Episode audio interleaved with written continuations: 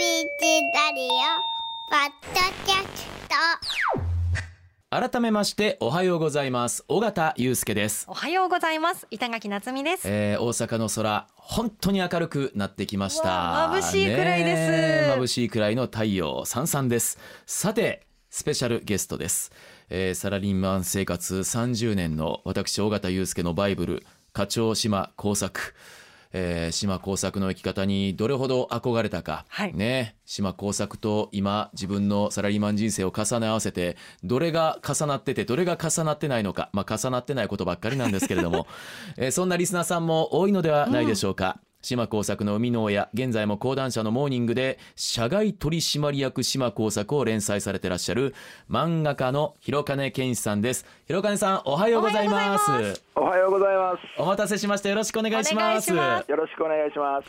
えー、島耕作が今年連載40周年ということで今なおビジネス漫画の第一線を走り続けてらっしゃる広金さんまずはおめでとうございます。おめでとうございます。どうもありがとうございます。もちろん通過点ですよねそうですね、これまだあの私が、えー、私と全く同じ年にもう設定してますんで、はいえー私が書けなくなったところで 連載が終わるという形でしょうか。あのちなみに広金さん書けなくなる雰囲気はまだ全く漂ってないと考えていいですか？もう76歳ですからねい、やでも全然あの調子いいわけでしょ？現在はね、まだ調子いいです。はい。えーちなみに課長島耕作が会長を経て社外取締役まで来ましたがここまで上り詰めるまでの展開先ほど階段を上ったかと思ったらちょっと降りて上って降りてっていうところもありましたけれども連載当初ここまで上り詰めることは想定されてたんですか？いや、全く想定してなかったですね、最初はあの、はい。出版社の方から何か読み切りをかけという形で、読み切り？はい、でそれもサラリーマンもんではなくて、何でもいいから、はあ。もうホラーでもスポーツものでもいいから、はい。はい、で何を書こうかなと思って考えたところ、私にはですね、まあ他の漫画家さんにないそはい。のサラリーマン経験というのがあったんで、はい。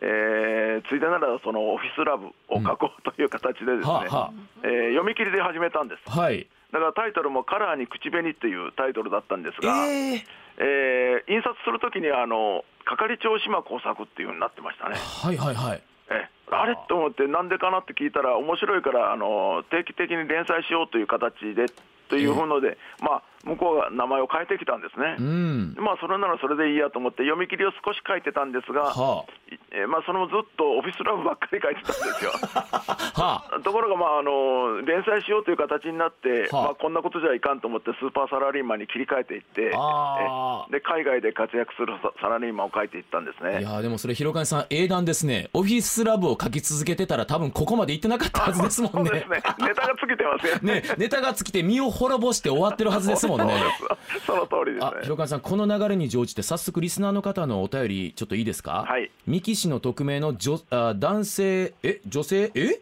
これお名前女性ですよね？女性の方なんですがあの今日のゲスト広金さんですよね？と。昔「黄昏流星群」を読んでいた時私もまだ若かったのでこんなおじさんおばさんが恋愛なんてと思っていました。はい。でも自分がその年代に差し掛かると漫画の内容を思い出してあるよなーって思うことがありますと。いうふうにお書きなんですけれども、えーっとやっぱり広金さん周辺でも結構オフィスラブっていうのはやはりあの遭遇することが終わりでしたか？えオフィスラブ、もちろんありました、あのええ。もう会社に入って、ですね、ええ。ーまあ、某電気家電メーカーでしたけども、はいはい。あの倉庫に行ったら抱き合ってる男女とかですね、階段の踊り場でキスしてる男女とかいましたけどもえ。当時昭和の松下いやいやいや あの 門真森口あたりでですか？はい松下電器でしたね。門真はい森口あたりで。はいえ、えっと、すみません。あのーおそらく、えっと、サイモン文さんには聞こえてないと思うので、ここで伺いますが、広金さんもそういうことは終わりだったんですか？ええ私はないです。いや、これはね、絶対に聞けっていう方なガラスの向こうからの視線を感じたので、私は聞くつもりは全くなかったんですけれども、一応聞かせていただきました。あ、じゃあ、憧れがある、憧れと考えていいですか？あのああいう現実、あのストーリーですか、うん、あ、そのオフィスラブがこちらは、はいそれはもう周りのもの見てたら、もういっぱいありますんで、はいネタは山ほどありましたね。ええあいやネタは山ほどあるあるんですけど広金さんのちょっと潜在意識としての憧れめいたものはありまあしたそういうことにしときましょうか。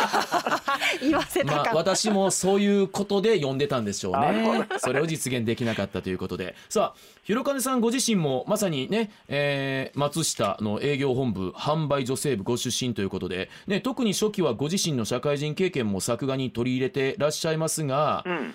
えーどうですかね、この島工作と通ずる部分っていうのは、当初、広金さんもたくさんあったんですか？もちろんこれはですね、あのまあ、結末は、まあ、ストーリー漫画ですから、はい。あの少し書いてありますけども、え事件の発端みたいなところは、やっぱり同じようなことが何度もありましたね。何度もありましたか。えーでですから、まあ、その経験をもとに書いたということですね。はい、いやだからそのリアリティが本当にたまらないなっていうのが、あのーまあ、この課長島工作のゆえんだと思うんですが。そうですね、まあ、あの私の漫画はあの割と本当にあの現実に起こるようなことばかり書いてますんで、はい。あのまあ、例えばあの釣りバカ日誌で、うん。あれもサラリーマンの浜ちゃんがいるんですがあ、確かに。ああいうコミカルな感じじゃなくて、あの現実に起こりそうなことを中心に書いてますんで、あえーちょっとやっぱりその辺あの読者に共感があるかもしれませんね。ーあの釣りバカ日誌の浜ちゃんの話が今出てまいりました、はい。であの平成の時代で課長島工作これもう本当にリアルだなっていうのがあったんですが、ええ。私今最近思うのが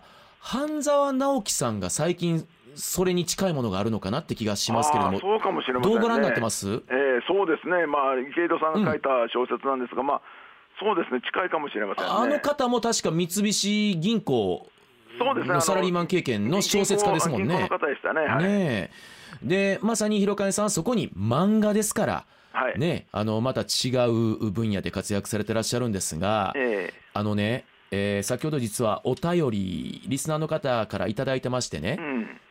島工作の中で思い出に残る気になるキャラクターは誰ですかっていうので私中澤部長を挙げさせていただいたんですが、はい。広金さんが描いてきたキャラクターの中で思い入れのある登場人物っていうのは何人かいれば教えてもらってもいいですか？はい、そのまさにその中澤部長ですよね。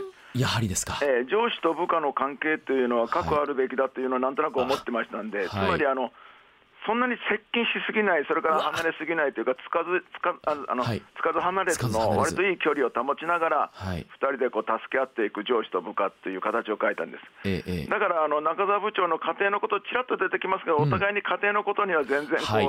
タッチしないという形で、ええ。それでいい関係になってますんで、ああいう、うまあ、会社の中でもですねあの、いい関係で上司と部下が付き合えればいいなっていう感じで書いたのが中澤部長と島耕作なんですね。いやまさに、えー、広金さんが社会人サラリーマン時代の昭和で、えー島耕作が生きて生きてきたはい。平成で今令和に入ってきました、ええ。今まさにつかず離れずっていうワードをおっしゃいましたが、はい。うん、そこに講師の区別っていうのもあるのかもしれませんが。頃ね、あのまあ、終身雇用制という形だったんで、はい。はい。しかも社宅というのもあったんですね。はいはいはい。だからあの会社終わって家に帰っても、うん。隣が部長の家だったりするわけですよ。ええええそうするとその、ずっとこ講師がその、うん。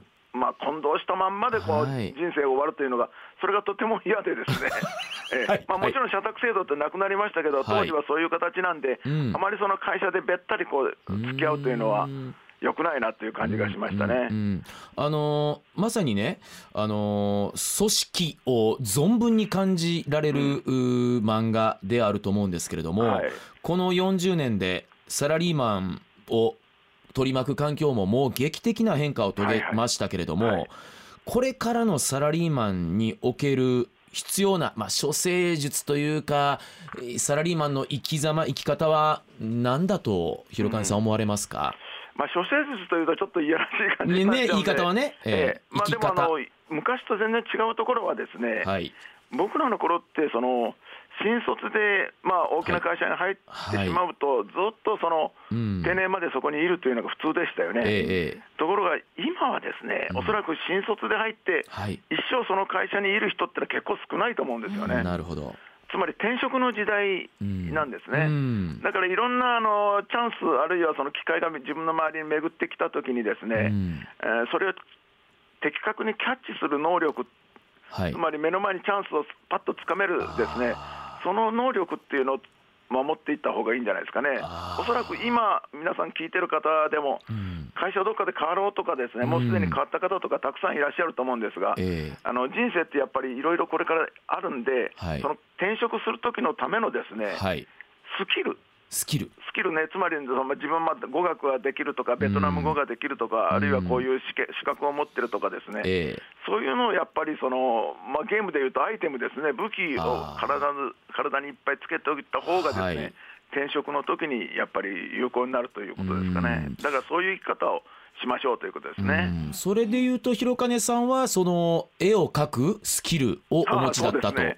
いうことですよね。はい。ああもう僕はまあどちらかといえばそのサラリーマンになるよりも最初から漫画家になりたかったんですがはい。漫画家って大学卒業してすぐなれるもんじゃないですからうん。とりあえずとにかくまあ会社に入ってみようとして入ったはい家電メーカーでネタがいっぱいあってそれで今も暮らしてるみたいなもんですから。いやでもねそこが結構今私一つの鍵というかキーだったなと思うのが、ええあのこの経験一度会社員してる方が漫画家に生きるはずだと思って行かれたわけじゃなくって、はい、そうじゃないですね。そうじゃないい。んですよね。はいでそうじゃない形で踏んだ経験が後々これだけの財産になるってのが、はい。なんか人生って結構そういうことって広金さんあるような気がするんですよね。はい、私あの転んでもただでは起きないタイプなんで。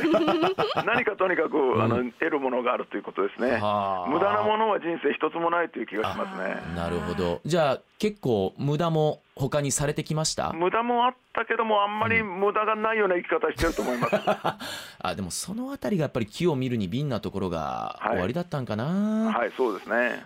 あとですね島耕作がもしもですよえー我々朝日放送テレビはテレビラジオ両方ある会社、まあ、分社化してるんですけれどもこれもまあ今時の話なんですけれどもね。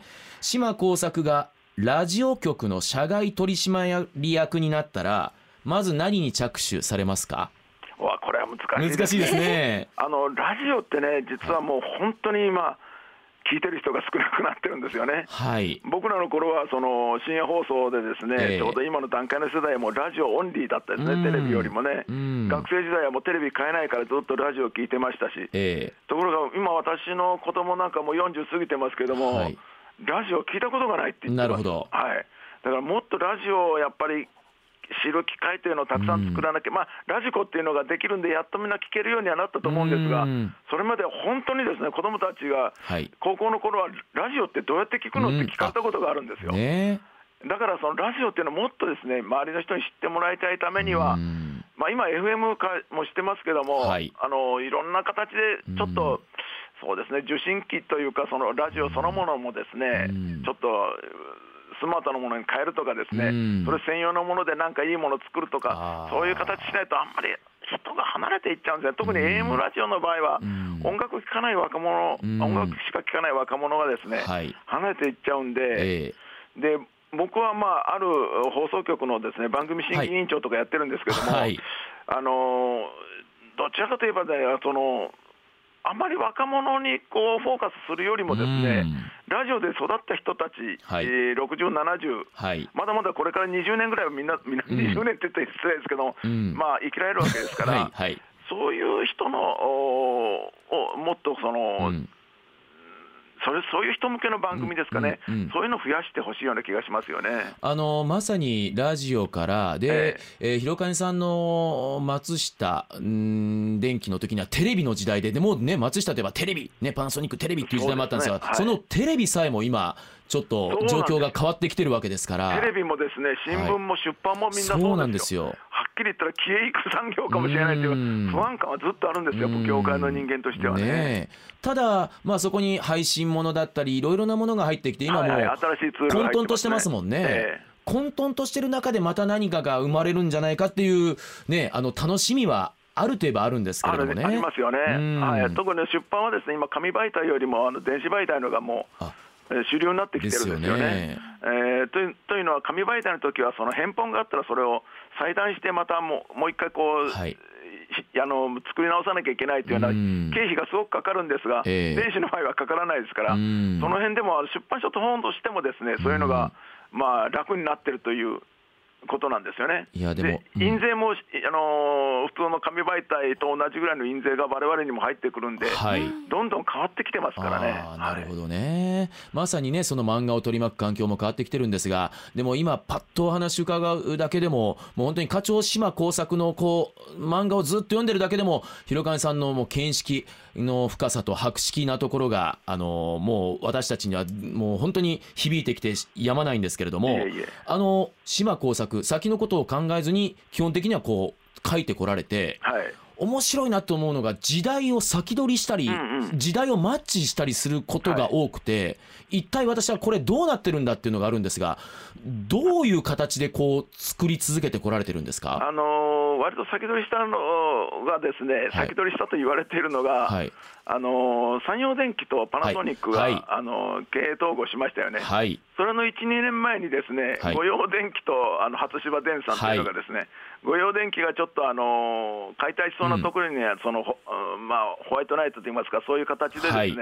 あのた助けるという、はい。あのえあの TOB を使ってですね、賠償するということを書いたんですが、はい。あれが現実になったんで、そうなんですよ。かなりねかなり話題になりましたね、あれが。ええ。であれはなぜかというと、はい。そのえー某、名前が言えないんですけども、は某あのその関係者の方から内部のことで今ね、うちの会社がちょっと大変なんだよというあのことを聞いて、で解体させられそうなんだけど、どうなんだろうっていう話をいろんなところから聞いて、その本人からもいろいろ聞いて、取材して、うん。もしかしたらこれあるかもしれないなというんわで、あ。はい、あのそれで M&A をやってる某銀行の人にですね、うん。えーちょっとシナリオを書いてもらって、この大体価格はどれぐらいかっていうのを書いてもらってそれで、えーまあ、現実にやや即した形でこの話進めていったんですね。そうすると、ほとんどそうなってしまったんで、ちょっとびっくりしたっていうか。だからあのー非公式的なチーム広金が各所にいるわけですよね。はい、え。その都度ちょっとあのちょっと協力してくれないかっていうんで、いろんな人に頼んで、いろんな分野の人にこう頼んだりして、はいえ私が今もう本当にもうい何点も思い思いつくんですけどもワインブームを先取ってるところもありましたでしょ？あ,、あ,、え。えれもやっぱりワイン通の非公式的なチーム広金がいるわけですか？あのワインはですね、実は電機メーカーというのは、はあ。の例えば山陽電機なんかはワインを輸入してたんですね。そう輸でしたか。入部門が、はい、であの松下電機はですねウイスキーかなんかスコッチを輸入してたところがあえるんです。そうでしたかそれはですねヨーロッパでですねあの要するに商品を出すときにですね一方的に日本が強かったんで少しやっぱり向こうの機嫌を取るためにですかバーター的にああのフランスのワインを買いましょうとかいう形でやってたんですよ。はだからその電気業界からそのワイン業界へ移るっていうのは決して変な話ではなくて。あなるほど。その電気業界のあるその輸入部門ですね、まあ、うん貿易部門の中に入ったという形なんでうん、あれもやっぱり現実に取材していろいろやりましたね。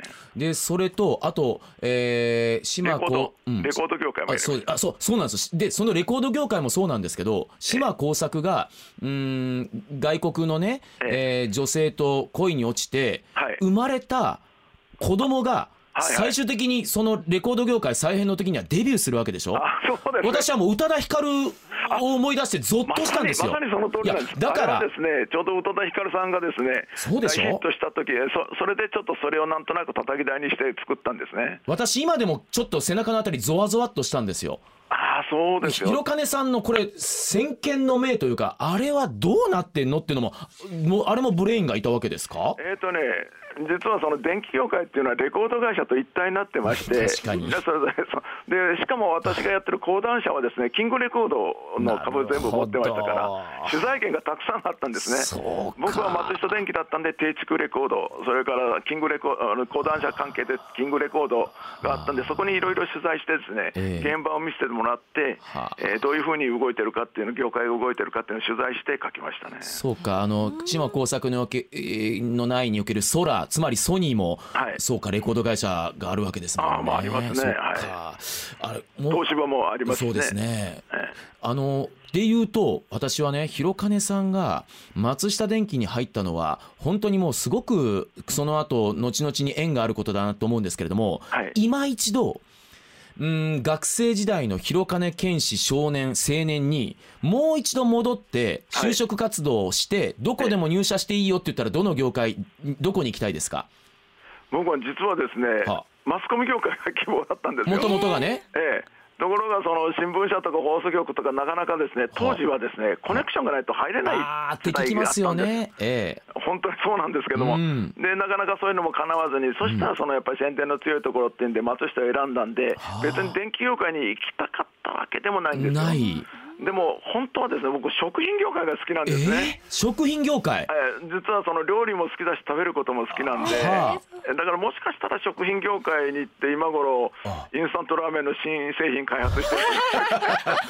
でも食品業界に行かれてインスタントラーメンの開発されて宣伝された後に漫画家になってたとしてもまたちょっと違った展開？そうですね、まあ、クッキングパパと争うようなパパ どどうですか？お料理物は？料理物はね、あの漫画の中でたくさんあの、料理のシーンを入れてますんで、ええあそっか。はい、それであと活字でも料理の本何冊か出してますんでええ。それで十分自分の気持ちは満足できてるわけですか？うんまあ今でも自分で作ってますからね。はい、いろいろで美味しいとこ食べに行ったらそのレシピをそのそのまあ店主から聞いてですね、あこうやって作るんだとかいうのをやってちょっと再現してみるということもやってますね。こだわり派ですね。ちなみにクッカー広金としての得意料理は何か教えてもらっていいですか？得意料理っていうのは特にないんですが、あの難しそうなやつというよりもは、男の料理ですから、冷蔵庫の中を開けてどういう素材があったら、これとこれを組み合わせて一品、これとこれを組み合わせて一品という形の料理を知ってますね。うわーいろんなスキルがあるな。あさあ、えー、島耕作広金さんとねあー同じ年の感じでここまでやってきました。先ほどね、えーラジオの先はもしかしたら今までずっと聞いてくださったあー方もおしっかりと視野に入れた方がいいんじゃないかっていうのが話にありましたけれども、これからも含めて島耕作を通して広金さんが伝えたいものとなるとどういうところになりますか？えたいものというのは、特にあの、はい。何を伝えたいかというのは書いてないんですが、日本のですね企業が世界でどれぐらい苦戦しているかということを伝えたくて、あ島こそ書いたんですね。はい。だからあの国内というよりもその、中国であったり、ロシアであったり、インドであったり、ブラジルであったりというところずっと書いてきたんで、はい。海外での日本の企業の戦い方っていうのは書いてきたかったですね。今、残念ながら非常にちょっと縮小してますけどね、全体的にね。い。いやでもね私うーん広金さんとお話をさせてもらってもさらに島耕作の若き日からの今の活躍を見てもですね自分よりうーん10ほど上の先輩になるんですよ。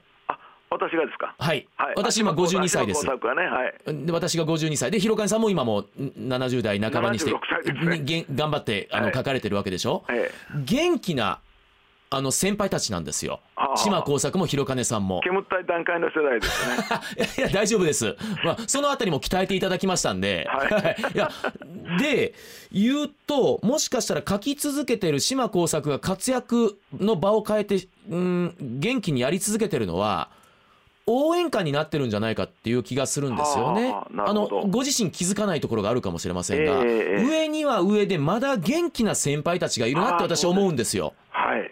ええ。はあ、はあ、ありますね、そういうのは、わうん。我々にもあるんですよ。うん、実はあのあ。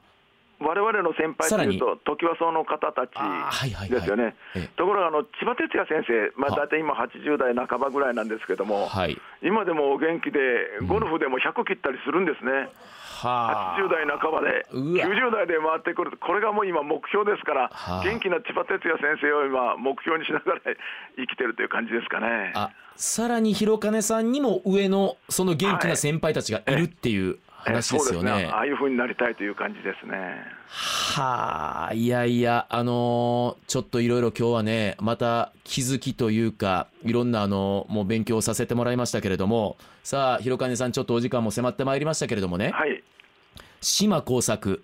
次は何になりそうですか？め めっちゃそのこと聞かれるんですよ、みんな聞かれますよね。えーでもまああの一応、相談役、まあ、はい。会長相談役として社外取締役やりましたから、はいこの他にやるって言ったら、あとは老後島工作とかです、えななんですか？老後島工作、老後し いや。あと病院島工作とか、えええ？入院島工入院。作、あでもこれ今の現実ですからね今の日本の少子高齢化の。そうなんでですよね、えだからまあ入院してても書き続けられればですね、はい。あの入院島工作書きますね。入院島工作でまたあの若い看護師さんとなんかこうあのあれでしょ？それはそうですよ、いいですね、女医さんでもいいですよね。こういう話しててサイモンふみさん何もおっしゃらないんですか？私がちょっと心配になるんですけど。全然聞いてないと思いますよ。全然き素晴らしいな。いろいろ学びのある今日はあのお時間いただきまして。あの広川さんこれをご縁にですねあの、はい。私が気になる元気な先輩方っていうのが何人かあのこの番組であの出会わせてもらった方がいらっしゃるんですけども、えご意見番筋のお一方として、はい。今後も仲良くさせてもらってもよろしいですかね？はい、どうもありがとうございます。いいですか、はい。あじゃあこれをご縁に今後ともよろしくお願いしますはいとともに、よろしく。えー入院島工作果たしてそれがどうなっていくのか介護島工作？介護はそうですね、はい介護もあるかもしれない。どうなるのはいか、あの楽しみにこれからもあのウォッチさせていただきたいと思います。はいえー本日は、えー島工作シリーズの生みの親漫画家広金健志さんとお話をさせていただきました。どうもありがとうございました。ありがとうございました。わぱちょ